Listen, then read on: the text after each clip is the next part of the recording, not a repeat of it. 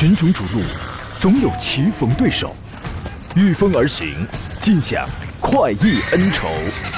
享受人车合一的至臻境界，你首先需要选对最合适的宝马良驹。精彩汽车生活从这里开始。买车意见领袖，权威专家团队聚会团购买车，专业评测试驾，主持人杨洋为你客观权威解析。这里是购车联盟。来，诸位，八月的最后一个周一啊，开始了，欢迎各位准时收听山东小广此刻开始直播的专业汽车节目《购车联盟》，我是杨洋，在济南问候全省的朋友。一叶知秋啊，虽说呢暂时没见落英缤纷，但是一宿过后呢，秋意浓，是时候添衣了啊，我都穿了。两件短袖了啊，没办法，家里条件呢确实一般啊。所以说这个如如果可以再冷一点的话，我可以穿三件啊。仿佛一觉醒来啊，这个夏天已经走出二里地了。我记得当年呃，当时刚入夏那会儿呢，我媳妇儿说她今年夏天一定要瘦成一道闪电，是吧？几个月过去了，我觉得她基本成功了啊。现在谁要说她棒，她就批谁，你知道吗？今天节目呢，咱们聊一下各位关各自关心的选车还有买车这个方面，你可能会遇到的一些问题啊。节目热线已经开通了，号码两路热线电话号码分别是零五三幺八二九二六零六零或零五三幺八二九二七零七零，还有几种网络互动方式。第一呢，您可以在山东小广的微信公众号里边来收听、来收看我们此刻的音视频的双直播。第二呢，可以从我的我个人的这个短视频账号当中，比如说此刻从抖音里边啊找到杨洋侃车这个账号，也可以进行关注，然后进入到直播间留言。第三呢，在节目以外的时间，您可以关注微信公众账号，微信公众号也是杨洋。看车，然后给他发送进群二字，加入到我的我的车友群当中来。第四呢，回听绿色无广告版的节目，也可以在喜马拉雅，同样还是搜索那四个字。第一个杨是木字旁，第二个杨是提手旁，单人旁，砍大山了砍，来回听无广告版的节目。今天做上宾呢是来自是来自济南品家二手车的实战品石老师，你好，腿哥。哎，杨好，各位车友好。告诉你一个好消息，就在几秒钟之前，我大概算了一下啊，本年度大概还剩下一百二十天，兴奋吗？嗯。有点汗流浃背的感觉啊，应该很兴奋吧？还有，你看，还有一百二十天，咱们又该领税钱了，是不是啊？嗯，啊，你这还有人发税钱，厉害！我收啊，收啊，收获的季节这又到了，你知道吗？人类有四大谜题：我行不行？时间去哪儿了？我从哪儿来的？我的钱都花哪儿去了？你知道吗？还有一百二十天，朋友们。二零二二年了，时不我待呀，时不我待啊！咱们先看一下成都车展，随后来解答各自关心的选车买买车的问题。前两天呢，我们一直在这个在在在今天早晨的时候，在我这个羊羊毛群当中，还有朋友还问我，杨你没去成都啊？我说当然了，我你没你没见我昨天我还来上班吗？啊，我这人比较的惜命，你知道吗？然后呢，我又嫌麻烦，因为去了回来之后又得这个那个核酸，这个那个隔离的，然后就太麻烦了嘛。然后我就没我这个我呃我就没去啊。但是很多新车咱们也在关注，呃，前两天节目呢，我们陆续也在关注这个城市上很多的这个新车型。咱们今天可以大概再来说几个。领克零三加刚出了一个叫做 Sign 的版本，一个定制版的车型。Sign 啊，在英文当中这个意思啊，其实就是个蓝色。所以零三加呢，它是基于零三加打造了这么一个蓝车漆跟拉花的这么一个版本，然后给你加了一个固定式的后扰流板，那个样式是真漂亮啊！这个尾翼特别的夸张，双边供供那个四出排气，还有散热口，以此来彰显它的赛道属性。还有那个车顶上还有黄色拉花，对吧？Drive E T 五的这个动力，二点零 T 的，三百八十牛米，两百六十五匹，零百五点七秒。这个车呢，好像我有媒体的小伙伴大概是买了这么一台车。啊，我觉得这个车是可玩，反正跑在路上呢，颜值是比较高的。它叫做 Sign 定制版车型啊。哈弗的 H 六呢，会基于这个长城的柠檬平台，会出一个 H 六的一个轿跑风格的车型，叫做 H 六 S。我们知道有 F 七 X，对吧？然后现在有有了 H 六 S，基本上它在动力方面有呃传统的汽油版。还有这个混动版本有两个版本，排量都是一点五 T 的这么一个动力啊。您觉得就是突然有一个 H 六出一个溜背版的，就仿佛跟 Q 五的溜背、Q 七的溜背、GLC 的溜背就是那种风格的是，你觉得能接受吗？怎么样这个风格？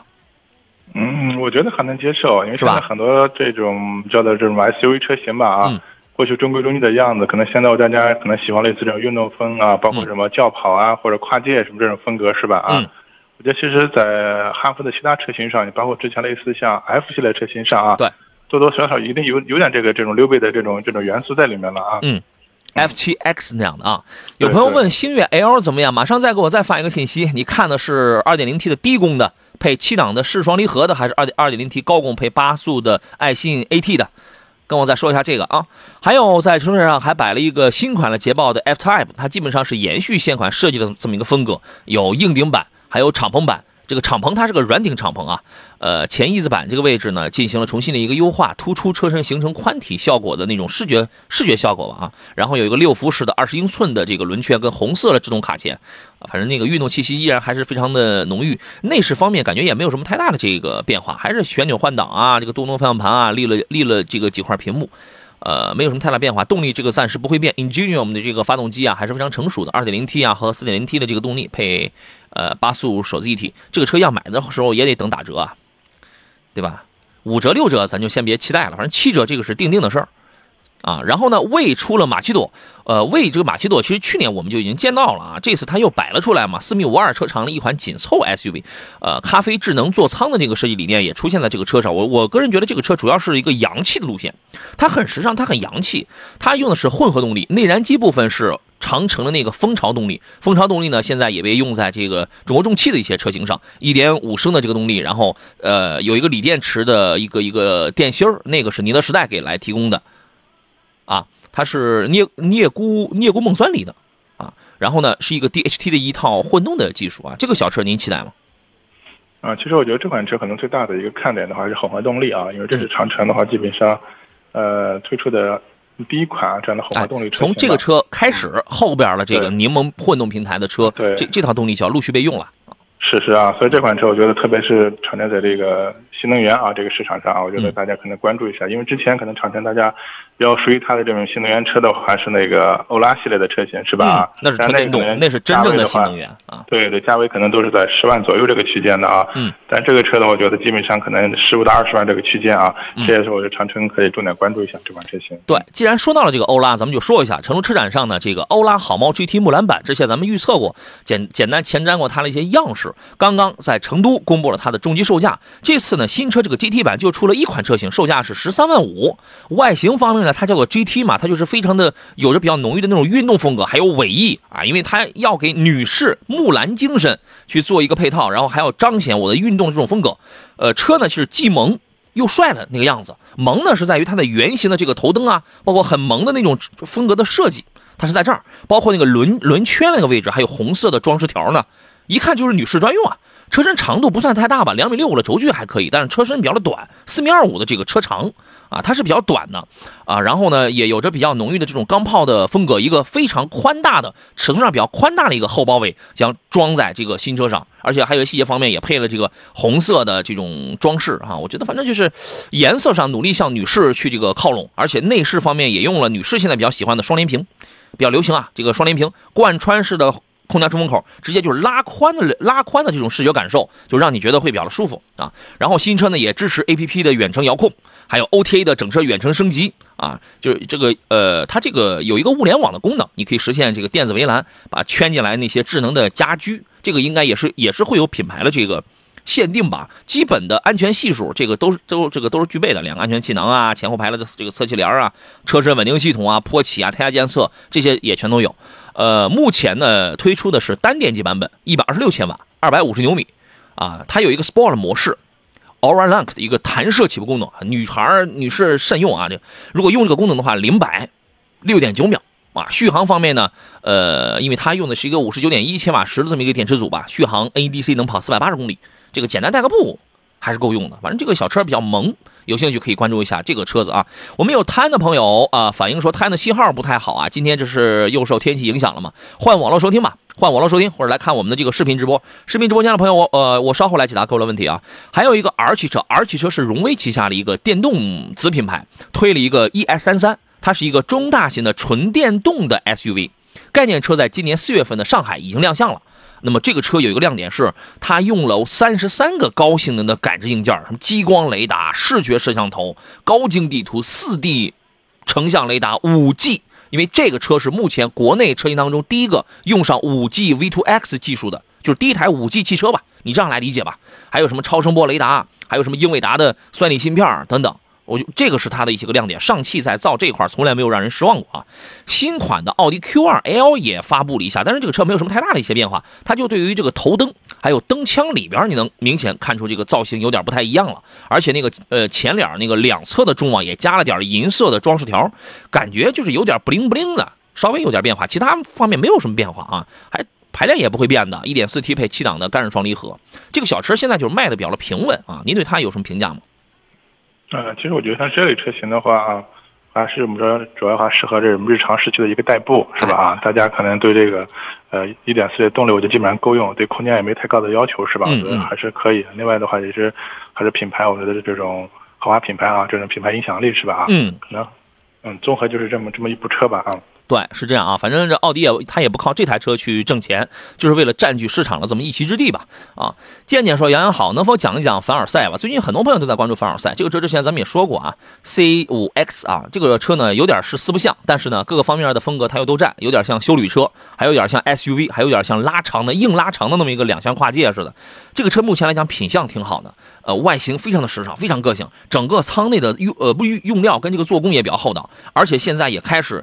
配八 AT 的这么一个变速器，我觉得这个挺好的。至于你看网络上有人吐槽说，哎呀，他用纽约的非悬架，非非非独立悬架，这都是十几年前他就这样用的，这个已经不是什么新闻了。你不要就硬我非我为了去找他什么毛病而去找他什么毛病，这没什么意思。但是还有人反映说，二零五的那个轮胎，十九寸二零五的胎，这个胎呢看上去不太壮观，确实这个胎宽呢，呃，包括这个尺寸十九的这个尺寸跟这个车身相比例相比的话，小了点儿。但我觉得这个问题不大，你愿意你愿意的话，你自己回来改就好了。这个车呢，邵老师，你预计一下，短期之内啊，你比如说几个月啊，或者半年啊，会不会出现一个大的价格下降？嗯，我对现在这款车，其实我觉得首先还是它的这个外观啊，外形观比较比较有特点啊，就确实还比较能吸引眼球。但真正我说有哪些消费者来买单，这个我觉得确实现在还是个未知数。这种情况这一块啊，嗯。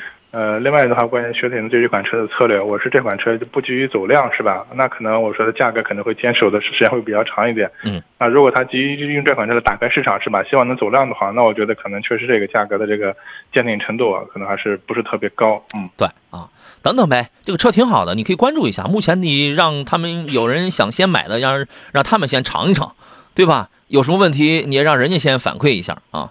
我们进入今天节目的第一段广告，马上回来。好了，我们继续回到节目当中来。刚才那事儿咱们已经说过去了。刘刚说用干双离合是为了省钱吗？说奥迪 Q2L 省钱呢，这个是是一点因素，但这个其实不是什么太大的因素，因为你小排量啊，你 1.4T，你你会发现大众家里的用干双离合基本上都是小排量的车型，都是 2.0T 以下排量的车型，对吧？你这小排量，你给你给你个试试，那你也用不上呀。你反而你会导致什么？第一，它的造车成本确实要高了啊。第二一个呢，它的配它的配件成本要高了。第二一个呢？你的经济性这个也是变，它也会变差，对吧？一般这个湿式双离合会用在 2.0T 以上的这些个排量车车型当中，它是这样的啊。邵老师，您觉得呢？呃，其实我觉得这车的理解也没错啊，哎，但是它不完全，对吧？嗯，对，肯定对厂家来说呢，肯定考考虑节约成本是吧？节约成本，成本低的话，相当于这个车的整体的定价各方面就会比较低，这种情况在一块儿啊。对，所以我们说这个不管什么类型变速箱，包括这个双离合或者干式或者湿式双离合，每一个变速箱都有它的特点，嗯，啊，它要匹配不同的这种呃变。不同的发动机啊，不匹配不同的车型，这种情况这一块儿，所以整体来看的话，这个大众的这个小排量啊，配干双离合的话，这几几年整体我觉得可靠稳定性方面的话，应该还是还比前年有很大的一个提升吧啊，我觉得整体还是不错，嗯嗯。就没有大家想象的就问题或者毛病那么多。这个确实要看你的这个驾驶水平啊、驾驶习惯啊，包括跟路况了这种对使用环境嗯都有关系嗯。好吧，它省钱确实是这个配件要便宜点但是这这个它不是个最大因素啊。医生有你说本田缤智这个车怎么样？还还还可以，还可以。呃，我对这个车最吐槽的一点就是在它的扭力梁的非独立后悬架啊，这玩意儿后排成员在路况差点的意思下，这个情况下它不是很舒服，好吧？张信涛说，叉 T 六跟探险者该怎么选啊？家用，谢谢。首先从品牌力上去讲的话，凯迪拉克的品牌力它是一个豪华品牌，这个它是要强一点了，对吧？从动力上去讲的话，LSY 的 2.0T 的可比缸这个发动机从动力上来讲，嗯，它它它其实是不如探险者 2.3T 的。啊，二点三 T 的这个发动机，除了起步起步这块，只要你舍得深踩一点的话，这个动力还是比较澎湃的啊。但是呢，从呃目前这个，反正一是品牌力吧，然后二一个呢，就是从市场的保有量上去讲，叉 T 六还是有点优势啊。探险者在动力上会好啊，使用成本这俩车谁反正也都不低吧啊。您会怎么来挑呢，邵老师？嗯，确实是这个情况。目前我觉得可能探险者最大的问题还是这个保有量偏低啊，这个情况这一块儿。相对来说的话，一个是二点零的啊，一个是二点三 T，那肯定二点三的动力会更好。呃，因为本身的话，凯迪拉克这款2.0的这个发动机啊，用了前面讲说过一些什么可变缸，包括闭缸技术这种情况啊，整体的燃油经济性方面的话呢，适当的要比这个泰安的稍微好一点啊。当然这些我觉得都是一些细小的这种差别，整体这两款车，我觉得你可能大家选这种中大型 SUV，可能看中它的整体的空间啊或舒适度什么这方面，我觉得可能更侧重一些啊。现在去再仔细去对比比较试乘试驾一下，感受一下啊。嗯嗯，如果你对这个品牌有要求的话呀。呃，这个整个的凯迪拉克啊，这个这个叉 T 六，它的舒适性也不赖。高速的时候这个噪音大一点，但舒适性也不赖，而且品牌到位。除了那个中控的豪华感确实不是特别强啊，但是整个的这个品质感也是有的，对吧？啊，你可以侧重一下这个。福特探险者呢，就属于是一个你对品牌这块没有什么太大的要求，就是务比较务实一点吧，比较务实一点的，你可以考虑一下这个。动力感受是后边这个要好，好吧？富善说：“呃，主持人你好，推请请推荐一款女士开的合资轿车，价位在二十二十万左右，是吧？代步，谢谢。二十万左右女士开的合资的轿车啊，这个还是比较多的，啊，这个比较多呀。它这个风格不一样，你你你，比如说，呃，有这个小钢炮级别的，还有普通三厢的。那么普通三厢里边呢，又有自吸的，也有这个涡轮增压的，对吧？您觉得您给您给推荐几个？”我觉得这个还是从这个先从品牌角度来区分一下啊，就是我们说的现在说的普通品牌和豪华品牌这种情况啊。嗯。那如果像豪华品牌的话，你像这个级别的话，像小钢炮了，像呃呃也不一定是小钢炮了，我觉得你像这个宝马的一系是吧啊？嗯。啊，这个奔驰的 A 级啊，类似这种，包括奥迪的 Q 三这种车型，我觉得啊，它要轿车，它要轿车就是 A 三嘛，我就 A 三对吧？啊，因为我理解的就是，反正咱咱先抛开性能不讲，反正长得就是吧，就有点那种小钢炮那种风格是吧？对对，因为这类车的话，首先它是豪华品牌，是吧？品牌价值会高一些。那如果你喜欢普通品牌的，那我觉得可选的车型非常多啊。比较主流的，你像啊日系、德系这些车型，我觉得作为日常代步，包括女士开都没问题。嗯嗯，对，豪华品牌的话，你可以瞄一个宝马的一系，或者是一个奥迪的 A 三啊。一系的动力还要好一点，A 三呢，这个没有什么太强的操控性、太强的动力，就就是因为它新出的嘛，这个样子比较的时尚一点，好吧？然后普通品牌呢，在这里边啊。啊，你可以考虑一个两点五升的凯美瑞，二十多一点，两点五升的凯美瑞配八 AT 了，这个还不错啊。丰田凯美瑞，另外二点零 T 的二点零 T 的新天籁，二点零 T 新天籁那个变速箱人家用的是链条的，你这个没什么事儿啊，那个动力也要更好一些。这几个可以了吧？我我觉得这几个还挺适合女士开的，可以了，你先看一下，好吧？呃，这位朋友叫做 Jolin。周领，然后他问的问题是宝马的，首先她是一位女士，她问的是新款的啊，新款的三系三二五 L 啊新款应该算是二二款了吧，是吧？就刚刚改款完之后那个和老款的叉三叉三二五该怎么来选女士开？我刚才我问了她一事儿，我说你这个叉三看的是四驱的吧？她说对啊，来我们听一下石老师您的建议是什么？呃，新款的三系和老款的叉三是吧？啊，哎，新款的三二五，反正这俩车办完了差不多都得是四十是吧？哎。首先的话，两款还是这个车型还是不一样啊，就是我们也很难说把不同的车型放在一块比较孰优孰劣这种情况在一块啊。嗯，整体来说的话，那我觉得可能这个新款的三系的话，我们呃二二零二款啊，就是一些配置方面的话，还是和老款有一些老款的三系有些差别，特别是一些那个主动安全配置方面，厂家由于说这个芯片的一些问题是吧？确实这方面的话是呃。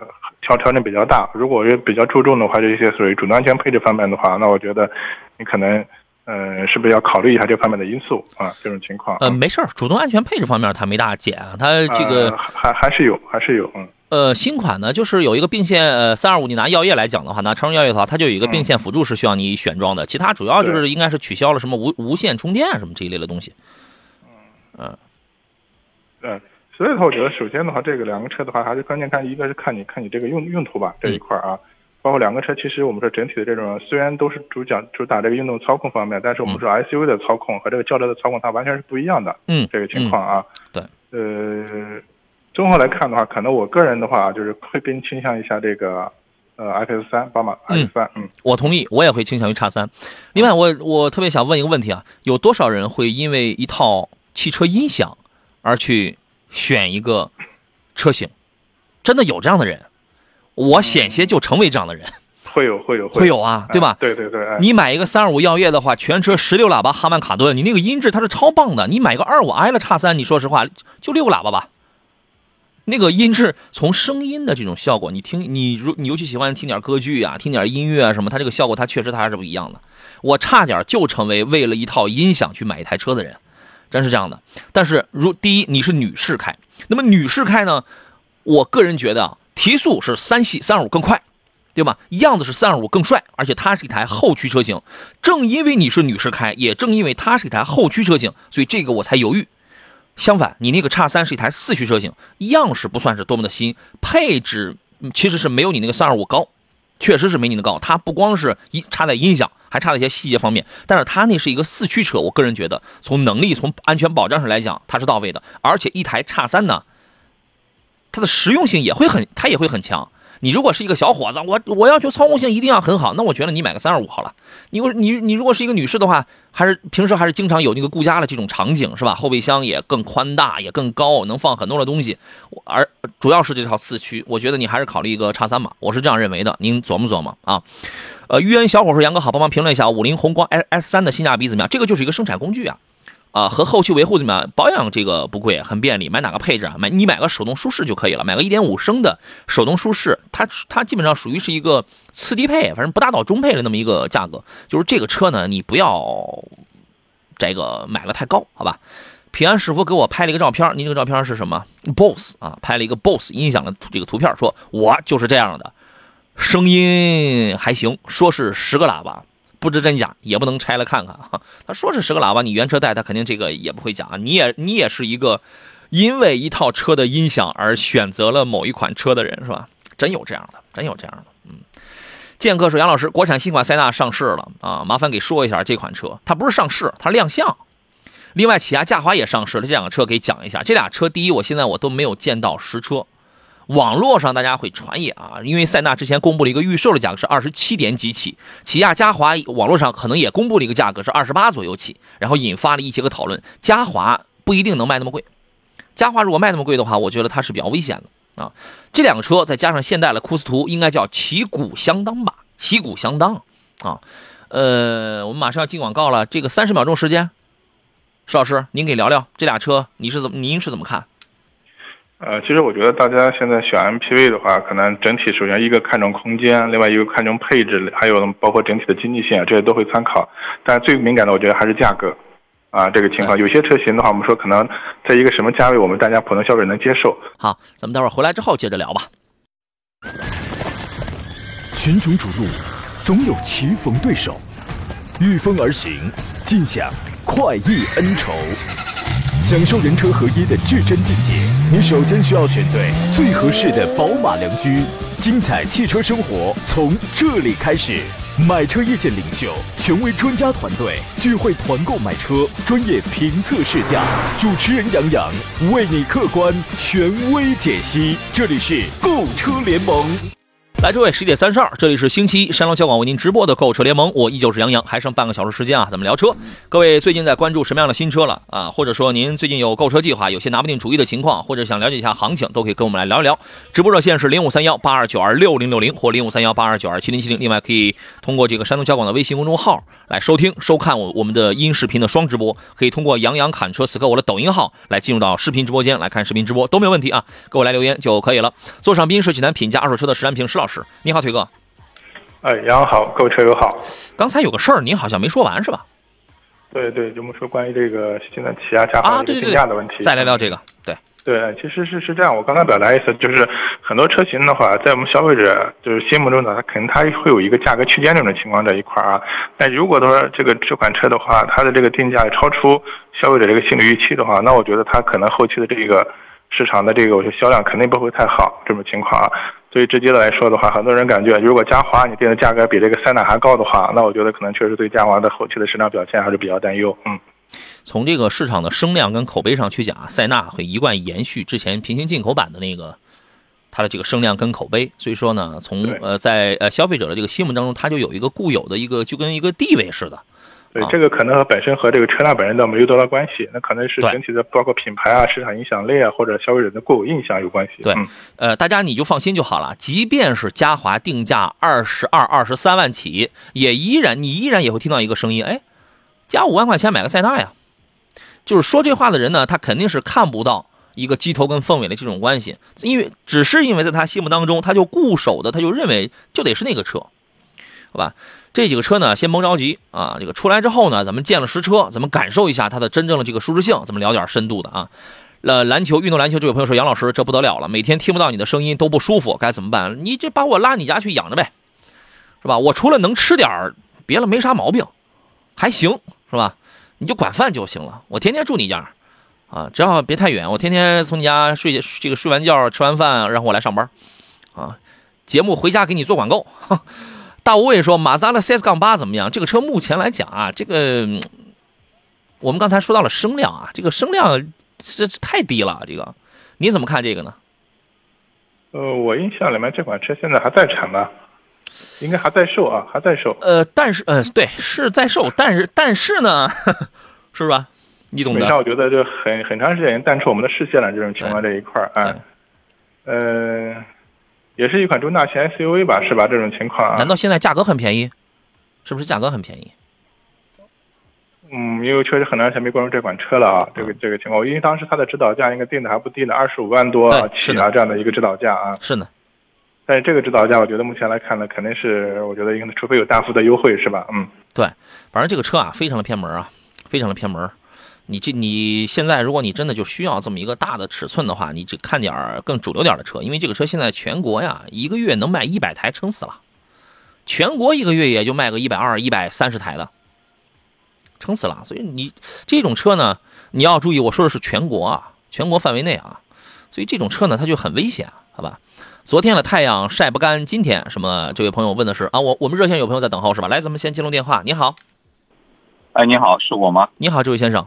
是您，哎，您好，哎，两位老师，请教一个问题。最近我正在关注这个理想 ONE 这一款车，嗯，用途呢主要是自用加商用，嗯，呃，长途不多，长途不多，如果有的话，主要也就是省内，嗯嗯，啊，多数百分之七十的时间应该还是在市区内部开，嗯，呃，然后我的打算还是分期，嗯，呃，购车，而不是全款，嗯，就是。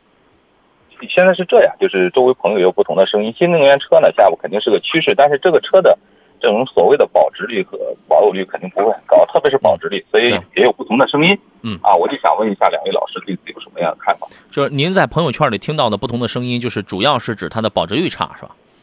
对对对对对啊，是的，保值率差也。另外呢，就是说理想 ONE 这款车作为商用车，就是你作为对外出去商务用车，他说。这感觉也不是特别像商务的车这种气质啊，这个就是见仁见智了。我觉得不，这个不，这个不一定啊，因为传统理念呢，觉得什么样的车得是商，得是商务车，那种大气的大派的那种轿车。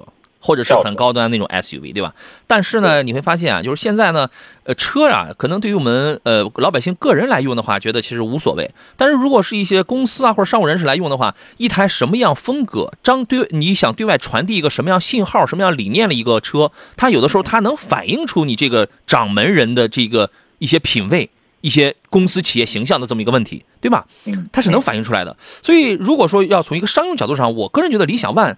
其实也具备那个商用的气质的，嗯，年轻、时尚、科技，更容易接受新鲜事物，更好沟通。他可能对外想想彰显这种理念，对吧？啊，那么抛开这一层，我们就是你刚才你第一个问题，你说的是保值，保值差也没有关系啊，因为这个车你应该不会短期之内就会把它卖掉，嗯，所以这个它是无它是无所谓的。我们你所以所以就来看这个车，你在省内跑得多，是否符合它你的要求？另外这个车有没有问题，它就可以了，对吧？对啊，我们先听一下石老师，您的建议是什么？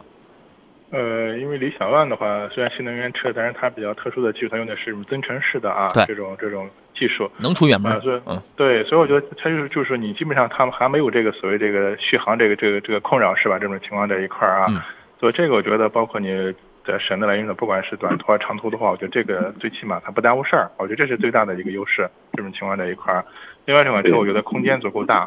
包括里面的一些豪华性的、科技性的配置方面，什么也比较丰富啊，这种情况在一块儿，所以这我觉得整体都是这个车的优势。至于你说的所谓的这个保值这个问题的话，确实啊，我们现在整体来说，新能源车保值都不太占优势。嗯，这个主要我觉得还是你要长期开的话，我觉得能开个五六年以上的话，其实保值这个因素的话，也没必要去重点考虑。哎。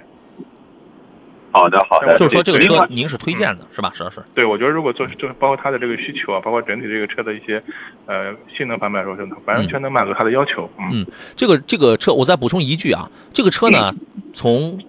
大概率大方向去讲，我也是推荐您，你可以买的。但是呢，你也可以适当的去关注一下，它最近它出了一些呃问题啊。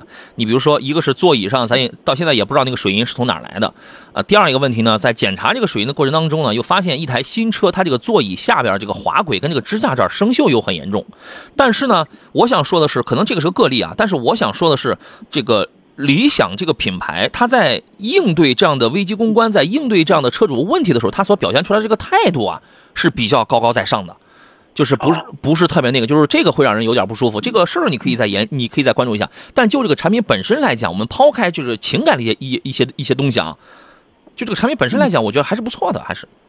好的，好的，嗯，呃，还有一个技术性的问题再请教一下，嗯，就是这个车它销售顾问也好，还是它的车上标的也好，它是推荐加九十五号汽油，嗯，我说如果加九十二号可以吗？他说加九十二号会对它的增程器有影响，嗯，不行，呃，我不知。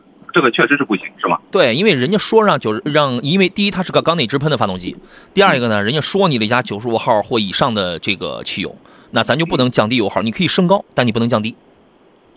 但是很多燃油车加九十五就是标着加九十五，但是现实当中还是要加九十二，都是可以的。那么这是呃，这种是您身边的朋友有有这么干的是吧？啊，对对对对对，很多，而且这么干其实其实不太好，因为这样呢会激，嗯，还是比较反对这种情况的。一般我们说厂家之所以建议的话，它是经过反复，我们说的就包括实验论证的这种情况这一块，你可能偶尔加一次应急的话，我觉得倒倒无所谓，但长期的话，它肯定会对发动机它会它它会有有损伤，包括我们说现在这种爆震这种情况是吧？这积碳爆震对吧？对，哎，它会影响发动机的正常的一个工作状态和使用寿命，嗯。嗯，好的好的，谢谢谢谢。临时应急可以，但是千万别以为他们那样做就是个真理了 啊！他那个车很容易会出一些问题啊，好吧？好的好的，谢谢谢谢。哎，好嘞，再见啊！嗯，不客气，好嘞，再见。嗯，拜拜。江湖小郎中说：“杨哥，迈腾豪华三三零能买吗？有有更好的推荐吗？这个车我其实我我是不推荐的，因为三三零现在很危险呀。您怎么现在还在问这样的问题啊，小郎中？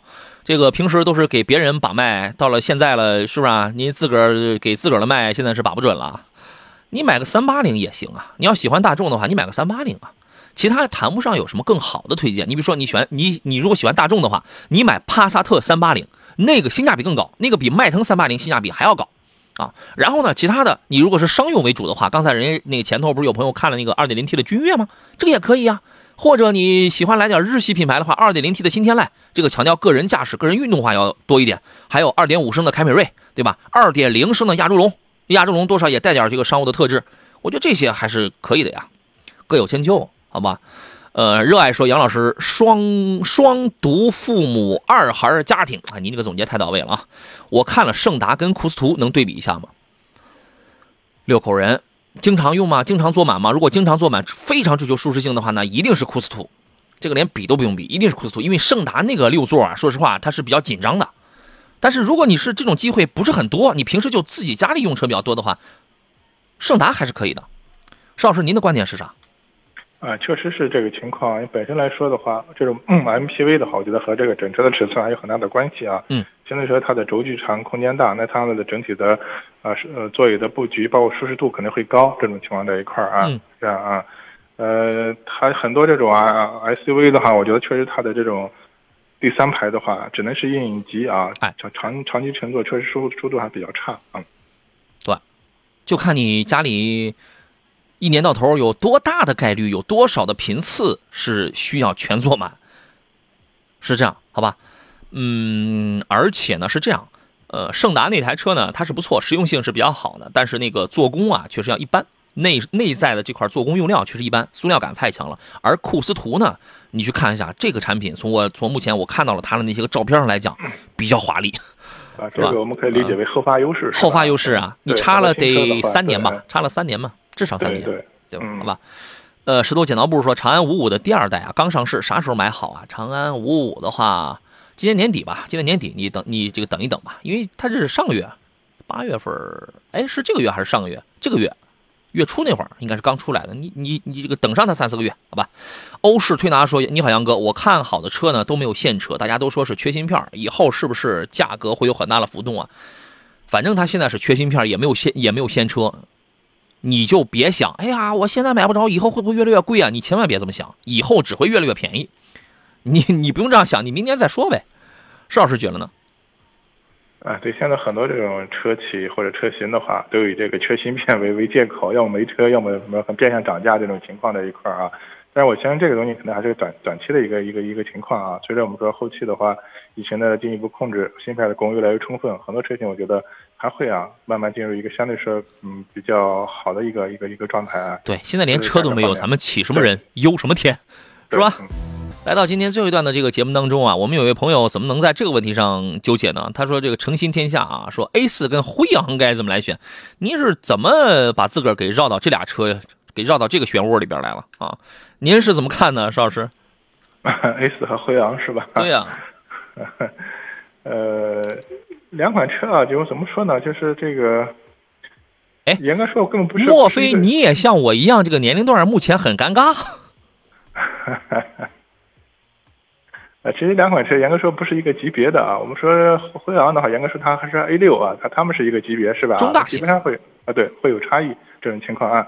它可能在终端这个价格上比较接近是吧？这一块儿啊，所以很多人说买辉昂的话，可能就是为了要求低调是吧？所以两个车最起码从品牌风格上还是还是有差别，这个啊。所以我觉得这个还是可能，我不知道他纠结的点在什么地方是吧？他就说嘛，说他俩价位差不多。呃，我我们确实有很多的这个消费者啊，对于这个车呢，就仿佛是他们给我推销化妆品是一样的。我是啥玩意儿都不懂啊，反正我就看着啊，这个也卖一千块，那个也卖一千块，有啥区别呀？对吧？然然这个然后人家就开始给你讲，哎，这个这个一千块啊，这个用的都是白领是吧？这个都是这高端商务人士怎么？你看你你虽然价格一样，但人家这个是落价的凤凰，怎么样怎么样哈？哦，这那种感觉是一毛是一毛一样的。一毛一样，我非常我就开始理解了，你知道吗？我们很多人就是拿着，哎，价钱差不多啊，但是所以我就不知道该怎么去选，对吧？辉昂的，如果第一啊，你是考虑要想要一个级别更高的车，在你你你你，我这样讲吧，你跑在路上，懂车的人打眼一看就觉得你这个车，你一台辉昂的级别比比一个 A 四，它确实级别要高很多，你懂吧？它是这个。第二，或者最直观的，我们一看这个车的尺寸大小，它不一样。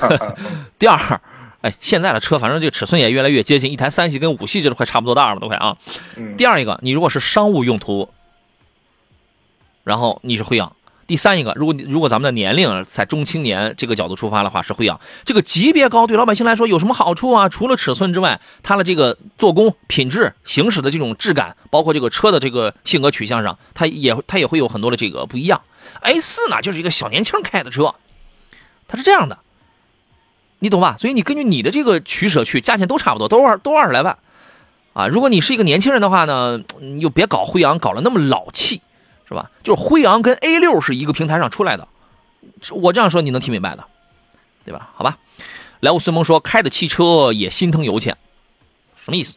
一五年的时候啊，我干工地，老板那个霸道就改的气儿，哇，霸道改的气儿，那段时间好多豪华车都油改气。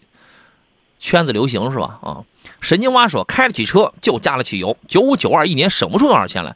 对，跑的不多的话，这个真差不多。你看啊，刚才咱们那个理想 ONE 的那位大哥，因为他平时都是在市区开的多嘛，一台理想 ONE 纯电跑一百八，一百一百八十公里，那你每天你就你这个这个这个打着火你就用电就好了，你管它加九二还是加九八的，除非你就省内你就跑个你出个远门，哎，我没电了是吧？我开始用油了，你这个才能差点出来。如果年里程真不多的话，这个真没什么所谓，一定要对自己的车好一点，好一点。嗯，而且理想 ONE 这个这个呃燃油机的话，它直接给电池充电了，它并不直接驱动汽车，所以它的燃油经济性更好，更省油。嗯，叫电力经济性是吧？这意思啊。诚心天下说听明白了，谢谢啊。你看是吧？这样一讲，你就这个你就听明白了。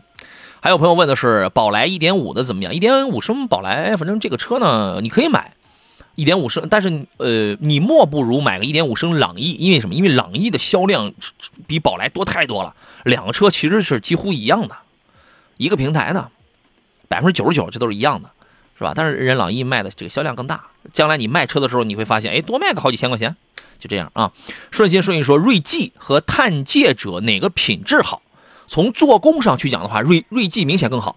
探界者 2.0T 买的很少，一般来讲买 1.5T 的，1.5T 的它便宜啊，比锐际的 2.0T 入门还得便宜个两三万呢，差不多啊。嗯，它便宜啊。然后呢，做工它就不行了，塑料感满满。锐际的那个做工还是不错的，2.0T 的啊。您是怎么看见？呃，您是怎么评价这两个车的？对，我觉得可能是买这个探的探界者的话，还是一点五的这个啊，六加六六 AT 的话，它的性价比高，基本上十三万左右啊，差不多就能不到十五就能上路这种情况这一块啊。呃，如果的话你要看重一些细节做工啊，包括这方面的话，那肯定还是锐际啊，那毕竟它的价格也高嘛，是吧啊？对，您如果想少花点钱的话呀，你买个。一点五 T 的探界者就可以了，对吧？如果你觉得哎呀不行，我得来二点零 T 探界者，是是那个性价比也挺高的，但是从定位上去讲，别克的定位比雪佛兰高啊。你会发现，哎，当然现在二点零 T 昂科威没有了，有二点零 T 的昂科威 S，那个价格稍微高一丢丢，高一丢丢。你会发现，哎，那个做工比探界者，无论你一点五还是二点零，好太多了，你就不如买那个了，是吧？你之所以在锐际跟探界者之间来选，就是因为可能我们想省点钱，买锐际，好不好啊？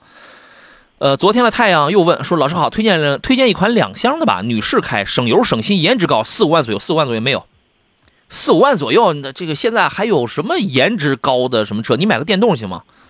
我个人觉得啊，我我没有别的意思啊。如果你是四五万左右，现在想去买一台女士开的两厢车的话，只要你家里能解决这个充电的问题，你真不如花这个钱去买个两厢的电动车。”配置你只要买准了，配置还挺齐全，还挺舒服，还挺省。